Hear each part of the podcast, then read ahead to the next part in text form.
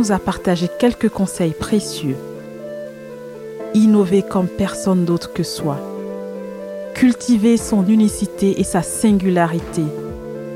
Aller au-delà de la facilité, de l'évidence et donner le meilleur de soi-même. S'autoriser à faire différemment. Trouver sa zone de génie. Et un message tout spécial pour les femmes.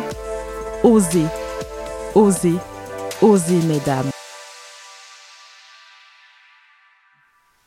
L'open innovation, c'est ça, hein, c'est l'écosystémie. Moi, je ne crois plus à euh, un quotidien d'entreprise enfermé dans ses, autour de ses murailles, avec ses relations classiques avec ses fournisseurs. Il faut aller au-delà de ses frontières, faire tomber toutes ces frontières pour pouvoir construire ensemble euh, un nouveau futur, une page blanche qu'on ne connaît pas, mais qui va venir s'alimenter justement de tous les savoirs des uns et des autres pour hmm. créer quelque chose euh, de nouveau et d'inédit. Comment est-ce qu'on fait pour retenir des talents Que ce soit dans tes expériences passées hein, ou euh, aujourd'hui ta, ta, vision en fait de, de cette, euh, cette réalité de retenir les talents, les, les, les, faire en sorte de les attirer, donc l'attraction, et aussi la rétention, les retenir? Pour emmener tes talents et qu'ils aient envie de te suivre, il faut qu'il y ait de la de l'authenticité, il faut qu'il y ait du, du respect, ça veut dire de l'écoute. Tout à fait. Et, on de, la, pas assez. de la cohérence, hein, ça nous amène à la cohérence. En Exactement. Je pense qu'il faut créer un espace unique qui n'existe pas. C'est toujours cette histoire de euh, Orange is Bloom, en fait, stratégie océan bleu derrière.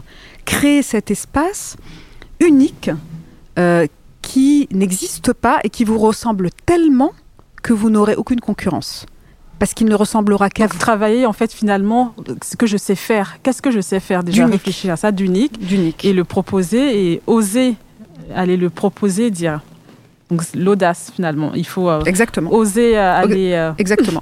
Mais avec une proposition toujours. Toujours. Parce qu'il ne faut pas juste dire. Arriver avec une feuille blanche. non, il faut venir avec, toujours avec une proposition et, même quelque chose de très très détaillé. Hein. Moi, moi, j'ai toujours fait ça. Hein.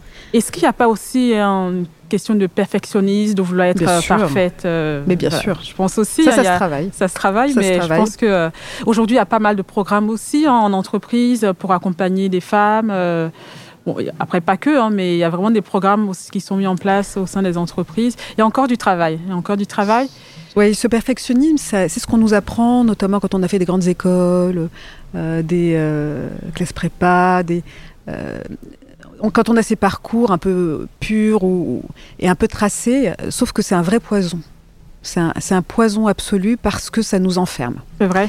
Et l'enfermement, le, le cadre, ça nous enferme dans une tu vois, une vision déjà prédéterminée, prédéterminée de sa vie, prédéterminée de, de, ce, qu'on pourrait, ce à quoi on pourrait contribuer. Alors que ce que j'essaie de dire depuis tout à l'heure, c'est que justement, la création et la valeur, elle est en dehors de ces espaces. Hmm. Elle est aux interstices et elle est dans ce machin que tu contrôles pas en fait. Tu contrôles pas. Tu, es perfectionniste, tu essaies de tout contrôler. En plus, tu contrôles rien. Contrôle pas. Euh, anti-agile, pour utiliser ce fameux terme, c'est anti-agile. Et euh, je crois que d'autant plus si on veut aller chercher tous ces ressorts de l'intelligence collective, qui sont euh, ceux qui vont faire la différence, il faut laisser de l'espace. Hmm. Il faut laisser de l'espace. On parlait d'écoute tu sais bien qu'on n'écoute même pas à 20% ce qu'on nous dit, on se prépare déjà, déjà à répondre. Hein, c'est ce qu'on dit, on alors qu'on a deux, deux oreilles pour euh, écouter deux Exactement. fois plus. Et, et, en fait, les pépites, elles sont où? Elles sont dans ces, ces, ces 80% où tu n'as pas écouté et tu n'as pas rebondi.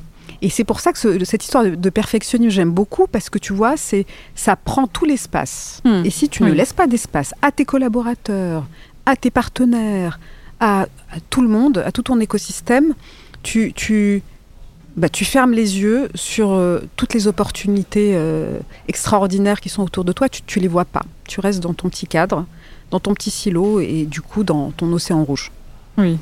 Non mais c'est génial. Bah, donc le message euh, in c'est vraiment pour les femmes là, en tout cas en l'occurrence c'est d'oser, d'oser, d'oser, d'oser partir. donc nous allons Merci. Alors, je vais poursuivre ici avec euh, maintenant la question de la culture leadership partagée. On l'a évoqué déjà un petit peu, hein, de comment est-ce qu'on le met en place pour qu'il soit partagé avec l'ensemble des collaborateurs euh, et euh, la notion aussi de diversité, toutes les diversités en entreprise. Aujourd'hui, on a, l'idée c'est vraiment de dire, lorsqu'on a des projets de transformation, comment est-ce qu'on on, s'organise aussi pour avoir ce leadership partagé et prendre en compte toutes les, bah, toutes les diversités au sein, au sein de l'entreprise.